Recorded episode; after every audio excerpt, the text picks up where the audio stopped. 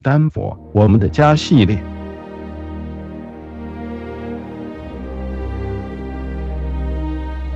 辽阔的天空，金色的麦浪，耸立在富饶平原上的巍巍群山。亚美利加，亚美利加，上帝赐福与您。为了你的善良，让全世界的兄弟姐妹都爱你。啊，美丽的亚美利加，移民的脚步充满豪情，坚定有力，踏平荒野。开辟出一片自由的天地，亚美利加，亚美利加，上帝纠正你的每一个缺点，使你的自制坚定无比，把你的自由载入法典。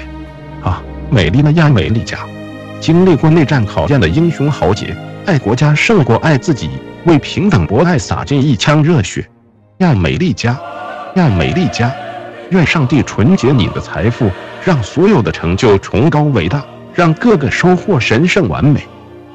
美丽的亚美利加，每一个爱国者都憧憬着未来的梦幻，梦见圣洁的城市光芒四射，即使泪眼模糊，依然美景在前。亚美利加，亚美利加，上帝赐福于你，为了你的善良，让全世界的兄弟姐妹都爱你。许多新移民对这一首美丽的亚美利加想必不会陌生，在不少的宣誓典礼上都会播放这一首歌曲，在唱到移民的脚步充满豪情。坚定有力，踏平荒野，开辟出一片自由的天地。这一句时都深有同感，眼眶里不由自主的泛出了感动的泪光。这一首由凯瑟琳·贝茨在一八九三年写下的诗词，深刻地写出了许多美国人的心声。促成以来，一直有不少作曲家为其谱曲，但最为人所知的，该属塞缪尔·瓦德的圣歌版本。由于容易朗朗上口，造成了极大的回响，一直以来都有希望。把这首赞叹美国之美的美丽的亚美利加取代以战争作为时代背景的星条旗歌作为美国国歌。每每在美国遇到大事或有重大庆典时，都会播放这首歌曲来振奋人心。而尼克松总统在一九七二年访华时，人民大会堂播放的也是这首歌曲。您知道吗？这一首美丽的亚美利加其实也和科州的关系匪浅。